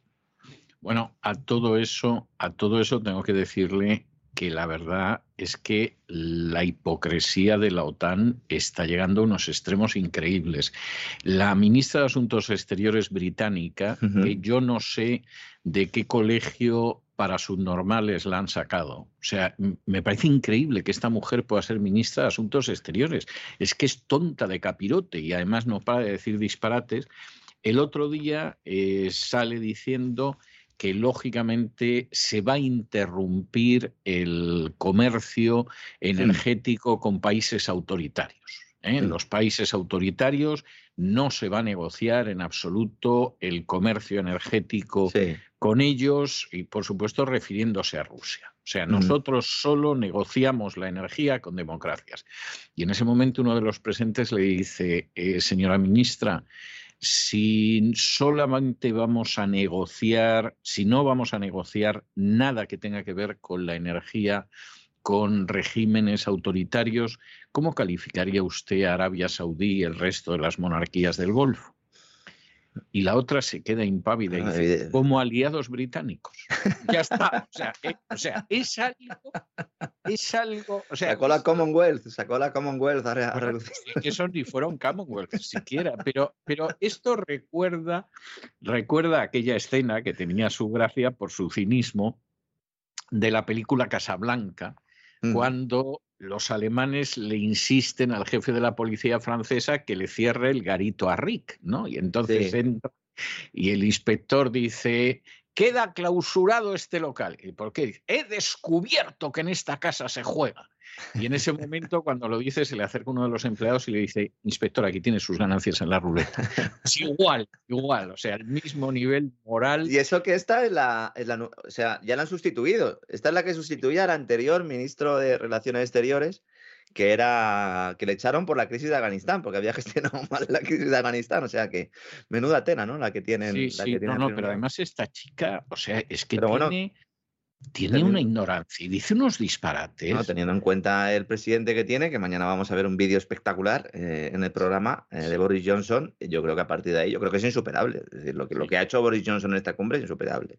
Sí, no sé si, se, va mejorando. ¿eh? Si alguien lo puede superar es él. Es decir, a lo mejor es superable, pero solo por él, sin ninguna sin ningún Boris, Boris, Johnson está dando tardes de entretenimiento a la afición, o sea, no cabe la menor duda. Es, es algo.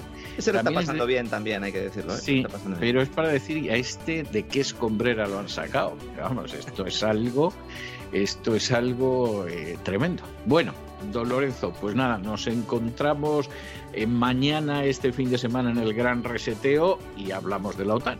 Muy bien, don César, hasta mañana. Hasta mañana.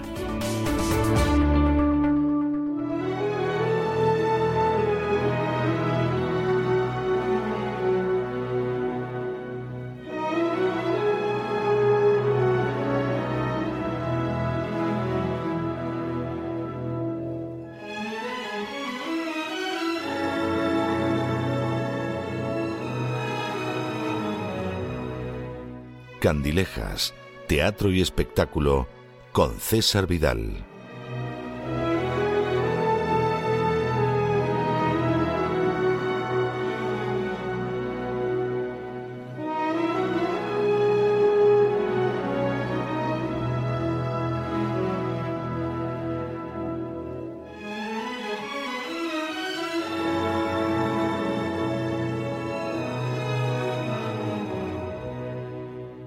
Estamos de regreso y estamos de regreso para esa entrevista que todas las noches de los viernes dedicamos a alguien muy especial. Ese alguien muy especial, ustedes lo saben, en algunas ocasiones es una persona que es conocida universalmente, pues porque es una gran figura del arte, porque es una gran figura del ballet, porque quizá obtuvo un Oscar de Hollywood por alguna de sus películas. En otras ocasiones es una persona que es más limitada en cuanto a la irradiación, es conocida en su país, es conocida a lo mejor en algún alguna región dentro de su país, pero siempre les traemos a gente que nos aporta algo muy especial. Y ese algo muy especial en ocasiones es el legado de toda su vida, en ocasiones es una pieza musical que acaba de componer en ocasiones, como esta noche, es un libro.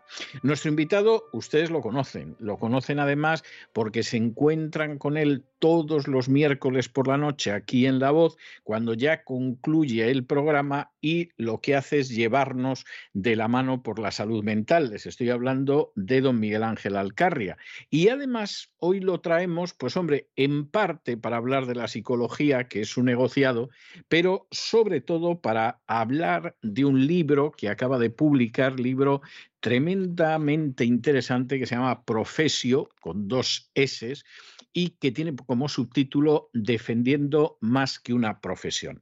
Yo creo que es un libro que merece la pena leer, es un libro muy breve, la verdad es que se lee casi casi en un suspiro, porque además está muy bien escrito, es muy ágil, es enormemente ameno, y es un libro donde se está hablando, yo diría que está dirigido sobre todo a jóvenes, se está hablando de esas elecciones que hay que tomar en un momento determinado en esta vida de cuestiones laborales, de cuestiones académicas, de cuestiones profesionales, se habla de aquellos aspectos que tienes que tener en cuenta precisamente para enfrentarte con ellos. Y aparte de ser un libro enormemente práctico y un libro enormemente refrescante, es un libro que está empapado de la cosmovisión bíblica y en ese sentido significa un contrapunto verdaderamente jugoso a la hora de que un joven decida, bueno, ¿qué voy a hacer con mi vida, qué factores voy a tener en cuenta y cómo me voy a encaminar de cara al futuro.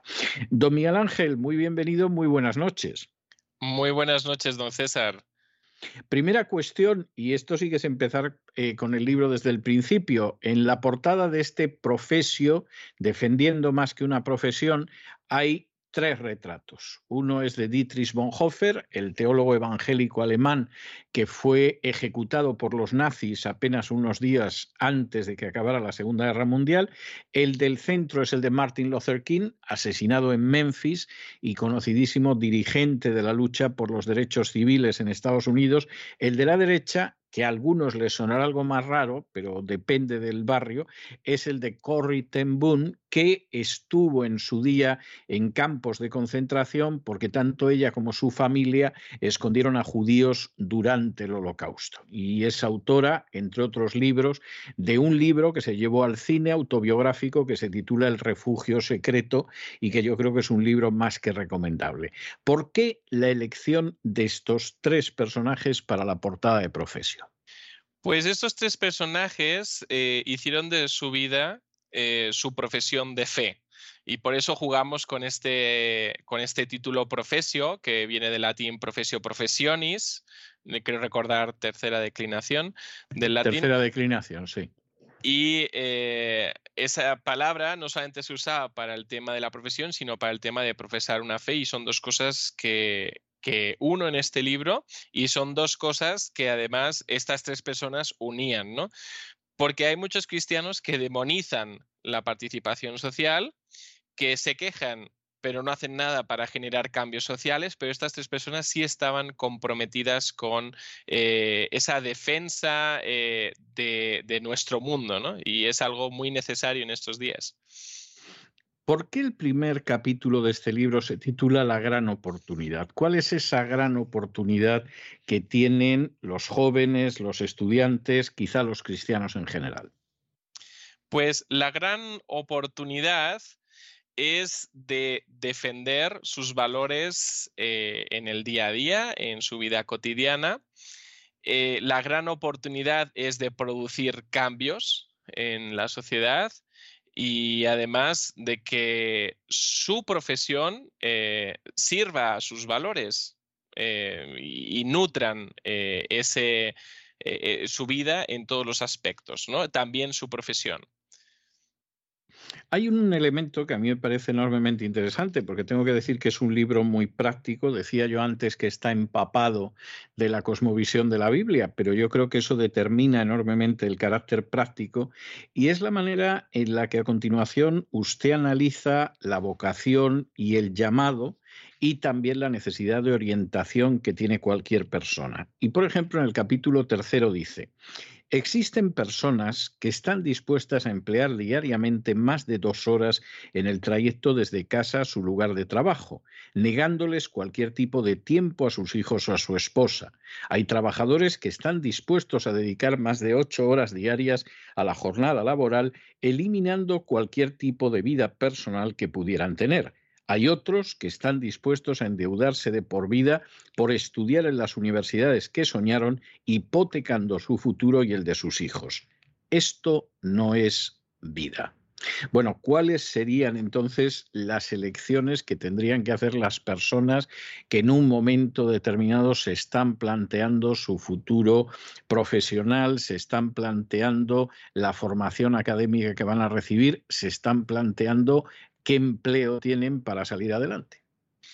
Bueno, eh, sus elecciones deberían estar ligadas a la vida que, quieren, ¿no? Y esa vida que quieren debería ser una vida sana. Obviamente, esos excesos eh, de los que usted que usted ha leído y que están reflejados en el libro no, no, llevan a una vida sana, ni personal ni familiar. ¿no? ¿Y cuántas familias no quedan destruidas por esas malas elecciones? Entonces, ¿qué elecciones deberían tomar? Pues son elecciones eh, analíticas. ¿eh? Muchas de nuestras elecciones y nuestro cerebro tiene esta doble vía ¿eh? de que a veces las elecciones pasan por la zona lógica, pero muchas veces son muy impulsivas y muy emocionales. Eh, estas elecciones tan emocionales y que son, habitual, son las más habituales nos llevan por, por el camino errado muchas veces. Entonces, eh, sentarse, valorar qué es lo que queremos de la vida y además eh, implicar eh, la cosmovisión bíblica en, esta toma de decisiones, yo creo que es algo muy necesario para eh, poder tener una, vida y vida abundante como relata el Evangelio de Juan, ¿no? Hay un elemento que usted escribe, yo creo que es de enorme relevancia, le dedica un capítulo en este libro, y es la situación en la que se encuentran muchos jóvenes que son cristianos y llegan a la universidad. Y la universidad no es un medio neutro, la universidad aunque no debería ser así, la verdad es que tiene una carga ideológica a veces muy pesada, a veces incluso asfixiante, y esa carga ideológica, además, en no pocas ocasiones colisiona directamente con el cristianismo, hasta tal punto que para muchos jóvenes el simple hecho de ir a la universidad implica asumir riesgos para su fe, asumir riesgos para su manera de actuar. Están entrando en una situación de auténtico conflicto. ¿Qué hace ese joven cristiano que va a la universidad y que descubre a lo mejor el cine francés? Lo cual puede ser magnífico, pero al mismo tiempo se encuentra que junto con el seminario de cine francés le quieren imponer la ideología de género. O ese joven que en un momento determinado pues descubre la, absoluta maravilla de, de la historia de Rusia, poco por caso, de China o de Japón, pero al mismo tiempo que le entregan eso, también quieren entregarle una cosmovisión que choca con el cristianismo. ¿Qué, hace ese joven ahí en situación de conflicto? Pues el conflicto se puede ver de una forma negativa, pero también como un momento de oportunidad, porque cuestionarse las cosas es algo que deberíamos hacer todos, eh, debería ser una práctica habitual, no aceptar las cosas porque sí, porque nos vienen dichas, ya sea eh, por el cura, el pastor o el profesor de turno.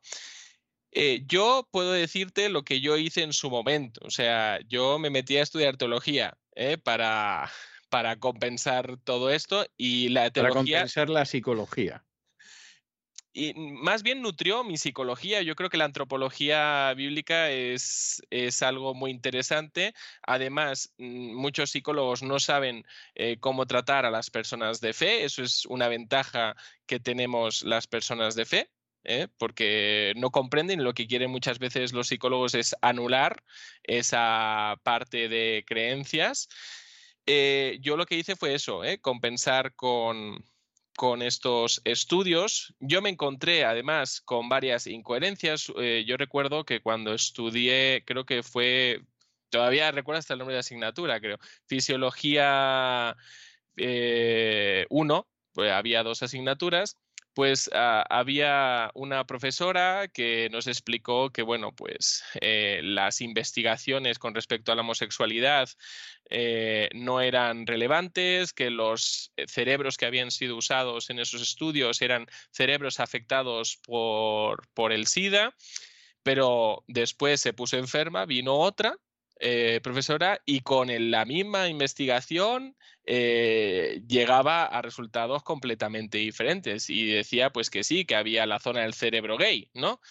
Eh, ahí vemos un poquito cosas que, con las cuales nos podemos encontrar en nuestras facultades y que hasta entre, los propios profesores pues no, no están completamente de acuerdo. Entonces, ¿Cómo es que podemos resolver esto? En primer lugar, con valores. En segundo lugar, eh, poniendo las cosas importantes en el lugar que le tocan.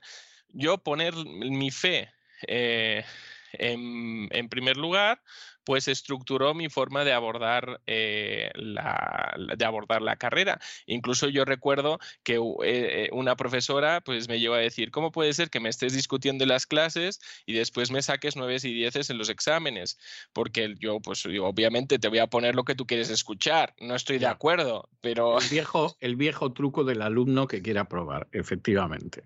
Entonces, eh, pues hay muchas formas de, afrontarlo y en, ese aspecto yo creo que también contar con alguien a tu lado que, pueda poner orden en tus ideas, en este caso fue sobre todo mi padre, que es una persona muy lógica, eh, me ayudó mucho. ¿eh? No todos tienen esa posibilidad, hay muchos que, que acaban en el ateísmo después de entrar en la facultad. Bueno, suponemos que la persona acaba los estudios, es decir, en un momento determinado, pues se acaban los estudios y esa persona sale al mundo del trabajo. ¿eh? Y entonces vamos a suponer que ese chico ha aguantado la universidad, no han conseguido convencerle de que la ideología de género es maravillosa y científica, tiene una serie de principios morales, quiere mantener su integridad en este mundo proceloso en el que vivimos y de pronto, por ejemplo, por seguir el, ejemplo que tú estabas mencionando, pues es un estudiante de psicología. ¿eh? Abre su gabinete y de pronto llega a la conclusión de que, por ejemplo, si él mantiene sus puntos de vista sobre la homosexualidad y esto se sabe, le van a hacer la vida imposible en el colegio de psicólogos o en la organización de psicólogos de lo que sea o en la asociación de psicólogos de vaya usted a saber qué, por ejemplo. Estoy hablando de ese caso, pero podría hablar de un chico que hubiera estudiado abogacía, eh, en fin, distintas profesiones en este sentido. ¿Qué hace esa persona? Pues en primer lugar, le diría que, eh, bueno, su profesión que está en riesgo, yo creo que todos estamos en riesgo en cualquier momento de nuestra vida a que alguien nos ponga una demanda. Eh, eso es inevitable y no debemos eh, llevar eh, o modificar nuestra forma de accionar en nuestra profesión porque tengamos miedo a, a, una posible demanda. En segundo lugar, le diría que obviamente pues, su fe no la puede imponer a nadie, pero su fe tampoco no tiene que negarla. O sea, no hay que imponerla a nadie. El respeto siempre ante todo. Todos somos eh, creación de Dios. No hijos de Dios, en eso discrepo con la teología católica, pero sí creación de Dios. Eh, y en ese respeto, bueno, pues obviamente el respeto debe ser bidireccional. O sea, tú no puedes actuar en contra de tus valores. Te llega un caso, por ejemplo, un médico que le dice, oiga usted, tiene que practicar un aborto y no puede por valores, pues no puede por valores, punto. Y eso no es discriminación, eso es coherencia con sus valores y que además eh, ve que es incapaz de hacer esa cuestión. Si te llega a alguien eh, un caso difícil a consulta y no lo puedes llevar, siempre lo vas a derivar, pero siempre desde el respeto, jamás desde la discriminación. y hay que ser eh, valientes para hacerlo. Que siempre te pueden denunciar, pues obviamente, pero eh, yo recuerdo un caso en el cual me, llegó una pareja homosexual a, terapia. Yo jamás pido el nombre de los dos pacientes de la pareja eh, entonces siempre apunto el nombre de uno y un teléfono de contacto por si hubiera algún cambio de, fecha, de lo que hiciera falta. Y me encontré con, esta pareja. Eh, yo no le negué la terapia. Yo sí que les dije que para que la terapia funcionara, obviamente yo les aceptaba pues como ellos son, pero ellos tenían que conocerme y aceptarme como yo soy. Porque al final la terapia es una relación.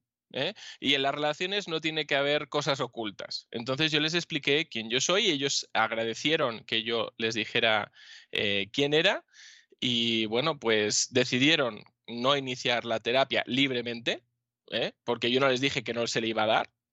Pero, pues obviamente el respeto tiene que ser siempre bidireccional y si solo es unidireccional no es respeto. ¿no? entonces, bueno, pues en esos casos hay que, eh, que pueden ser muy variopintos, hay que pedir mucha sabiduría a, Dios y, hacer las cosas con, prudencia, pero también con valentía. ¿Y qué haces, eh, qué haces, por ejemplo, cuando encuentras el hecho de que hay creyentes que lo que pretenden es retraerse? Es decir, Hombre, yo pienso que hay cosas que están mal, pero en realidad a mí me gustaría que esto no se supiera. ¿eh? que no se sepa, porque me va a ocasionar una serie de problemas y yo tengo que pagar la hipoteca de mi vivienda o tengo que mandar a los niños a la escuela, o tengo deudas de la época en que era estudiante, eh, y por lo tanto no pretendas que yo en público diga ni por aproximación lo que se supone que, que yo creo y que yo pienso. ¿no? Y entonces, pues hombre, este manifiesto que me traes aquí en contra de la nueva ley trans, yo no lo firmo esta petición que me haces en un momento determinado en contra de las leyes de género en mi país, vamos, ni se os ocurra pasármelo a la firma que me vais a crear muchas complicaciones. ¿Qué sucede en un caso así? Bueno, eh, en primer lugar, todos hemos tenido miedo en algún momento, seguramente usted también, eh, don César, de que nos pongan una demanda, de que dejemos de ejercer nuestra profesión y además nos encontremos con el gran papelón de tener que pagar algo que no podemos pagar, ¿no? Eh, yo eso me lo cuestioné bastante, de una forma bastante seria en su momento y llegué a la conclusión de que al final Dios me ha dado mi profesión y Dios me la puede quitar cuando le dé la gana. Em, y, soy un padre de familia, tengo esposa, ¿eh? tengo también obligaciones en el hogar. Este tipo de cristianos que usted me comenta, para mí son cristianos de closet, cristianos de armario, eh, son silencistas cómplices mm, de aquello de lo que después se quejan en privado, y realmente eh, hablar de que, bueno, pues sí, es que yo tengo que pagar eh, deudas o cosas así, pues a lo mejor el modus vivendi del cristiano debería ser muy diferente y no meterse en demasiadas deudas para no ver comprometida su fe por eh, cuestiones tan banales como las deudas. esa sería mi, forma de apreciar este tipo de, de casos. ¿no? los motivos por los cuales yo escribí este libro justamente es eso, fueron ver muchas de las incoherencias que se daban en el cristianismo que decían creer una cosa pero hacían otra y que decían creer pero no creían totalmente en lo que decían creer, eh, la poca integridad eh, y valentía eh, que muchos mostraban. Y después una gran infiltración que yo creo que tenemos en la Iglesia, tanto eh, la Iglesia católica como la Iglesia protestante, por parte de personas que no son para nada cristianos, que solo sirven, son, son los del mandil, muchos de ellos, que solo sirven para ocupar posiciones institucionales dentro de la Iglesia y para frenar el avance de la agenda conservadora. A ellos les podemos atribuir en gran parte el gran avance que ha tenido el pseudo progresismo. Eh, y bueno, pues es esa iglesia institucionalizada, poco genuina, de la cual debemos eh, deshacernos, ¿no? Eh, desde el nivel más personal e individual, ¿eh? porque pues para nada sirve, ¿no? Cuando ves que hay ciertas personas que son más amigos de, de lo políticamente correcto que, de la integridad y de los valores universales que son la verdad, la fe, eh, la, justicia, el bien, eh, y por eso el mundo va como va, ¿eh? por, por esos silencistas cómplices. En el libro habrá encontrado una referencia explícita a Efesios capítulo 5 donde el versículo 1 nos llama a ser imitadores de Dios, para eso usa la palabra mimetes, que, bueno, eh, usamos términos eh, que, provienen de este mimetes, que es el mimético. Exacto. Eh, y nos previene de ser partícipes de las cosas del mal, del mundo de las tinieblas. ¿no? Y usa dos, veces la palabra partícipes, al menos en la versión Reina Valera. En una de ellas hace referencia a una participación activa en, en el error, en el pecado, y en la segunda hace referencia a una participación silencista y cómplice del pecado. Entonces, eh, estos cristianos que creen que pueden seguir siendo cristianos, pero viven de esa forma silencista por miedo a perder su profesión, eh, que anden con cuidado, no sé, que al final pierdan la fe por el camino, ¿no?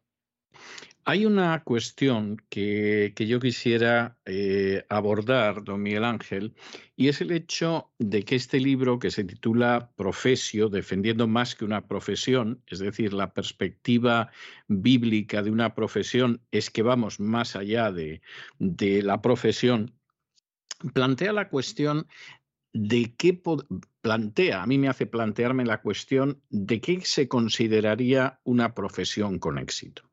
Es decir, hay gente que si de alguna manera sacáramos el micrófono a la calle y le dijéramos, bueno, ¿y usted qué piensa? ¿Es una profesión con éxito? Pues seguramente te diría, bueno, comprarme una casa lo más grande posible, poder renovar el automóvil, tomar vacaciones de vez en cuando, que los niños en la medida de lo posible tengan una buena educación. Aquí en Estados Unidos te dirían que puedan ir a la universidad, etcétera, etcétera pero en términos reales, desde la perspectiva que usted escribe este libro, ¿cuándo la persona que ejerce una profesión podría pensar que efectivamente ha tenido éxito en ese ejercicio? Pues yo creo eh, que sustancialmente el éxito estaría relacionado con nutrir desde nuestra profesión eh, a nuestra sociedad, ¿no? nutrir nuestro mundo, eso que dentro del mundo de la fe llamamos ser sal y luz. ¿eh? ¿Y nutrirlo con qué? Pues bueno, pues con el bien, con la verdad, con la justicia. Eso es el éxito ¿eh? a nivel de profesional. Y después el éxito a nivel personal estaría relacionado con la coherencia. ¿eh? La coherencia y al final la coherencia entre nuestros valores y lo que hacemos nos ayuda no solo a ser íntegros, sino además a gozar de una buena salud mental. ¿Eh? Em, porque de otro modo, pues, como, como dicen en México, nos va a ir como en feria. ¿eh? Eh, entonces, pues, esa sería la fórmula del éxito, a mi entender. ser personas con valores y que esos valores nutran nuestro mundo. Y dejando atrás tanto los complejos con nuestros valores, que el mundo no tiene complejos con sus valores de ningún modo, tiene su religión pseudo progresista y la predica abiertamente, pero nosotros nos tenemos que guardar en las cuatro paredes de nuestra casa y de nuestra iglesia. Eh, dejar esa división atrás entre lo sagrado y lo profano. Para el que es eh, una persona de fe, todo tiene que ver con la fe, todo es espiritual para el que es espiritual. Eso es el éxito de la persona básicamente. Pues me parece enormemente interesante. Bueno, hasta aquí vamos a llegar con nuestra entrevista, don Miguel Ángel. No quiero yo abusar de su paciencia, ni muchísimo menos. y recordarles a ustedes que, este libro, insisto, es un libro que se lee en una tarde, además con sumo agrado, es un libro muy fácil de leer, muy ameno, muy claro y que se titula Profesio, defendiendo más que una profesión, pues es un libro de don Miguel Ángel Alcarria que lleva nuestra sección de psicología los miércoles en La Voz y que acaba de aparecer ahora.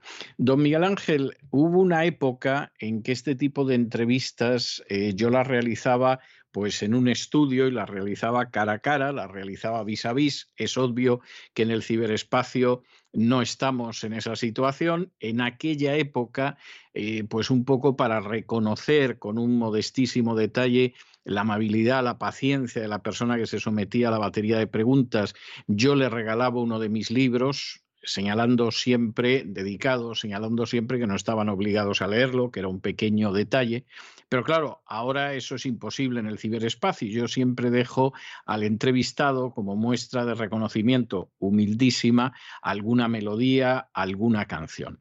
Con el libro de usted yo he recordado en varias ocasiones el que quizás sea el tema más famoso de los que cantaba Sinatra. No solo lo cantaba él, lo entonó, por ejemplo, también Elvis Presley, pero durante años Sinatra terminaba siempre sus recitales con este tema y todo el mundo estaba esperando que acabara con el My Way, el a mi manera, que fue como se tradujo en español, que es esa persona que comienza diciendo que ahora el final está cerca y yo me enfrento con el último telón. Es decir, he llegado al final de mi vida y recapacito sobre lo que fue mi vida y puedo decir que hice las cosas a mi manera. En buena medida, yo creo que este profesio es una mi manera, pero una mi manera en el sentido de no de acuerdo a mi capricho, no de acuerdo a mis errores, no de acuerdo a mis debilidades, aunque puedan existir errores y debilidades, sino de acuerdo a una cosmovisión que lleva a la gente,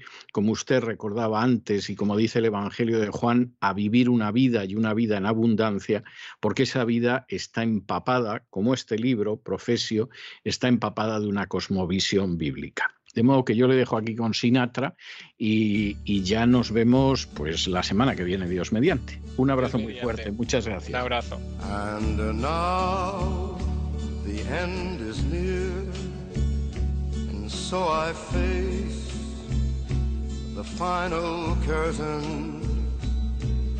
My friend, I'll say it clear. I'll state my case, of which I'm certain. I've lived a life that's full. I traveled each and every highway and more, much more than this. I did it my way. Regrets, I've had a few, but then again, too few to mention. Y con estos compases de la mi manera del My Way, entonado como siempre por un Sinatra que cada año canta mejor, hemos llegado al final de nuestra singladura de hoy del programa La Voz. Esperamos que se hayan entretenido, que lo hayan pasado bien, que hayan aprendido una o dos cosillas útiles y los emplazamos para el lunes de la semana que viene, Dios mediante, en el mismo lugar y a la misma hora. Y como siempre, nos despedimos con una despedida sureña. God bless you. Que Dios los bendiga.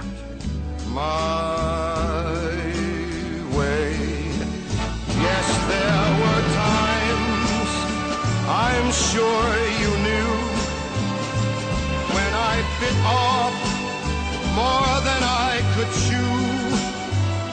But through it all, when there was doubt,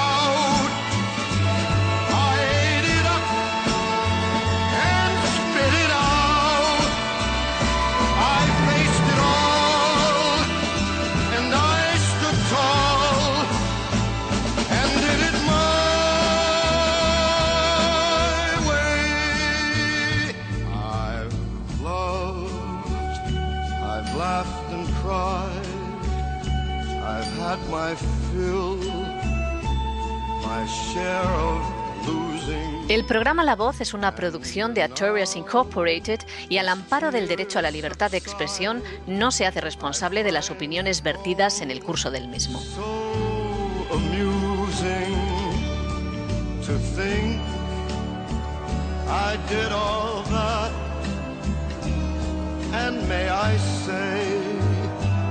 not in a shy way. Oh no, oh no, not me. I did it my way. For what is a man? What has he got? If not himself, then he has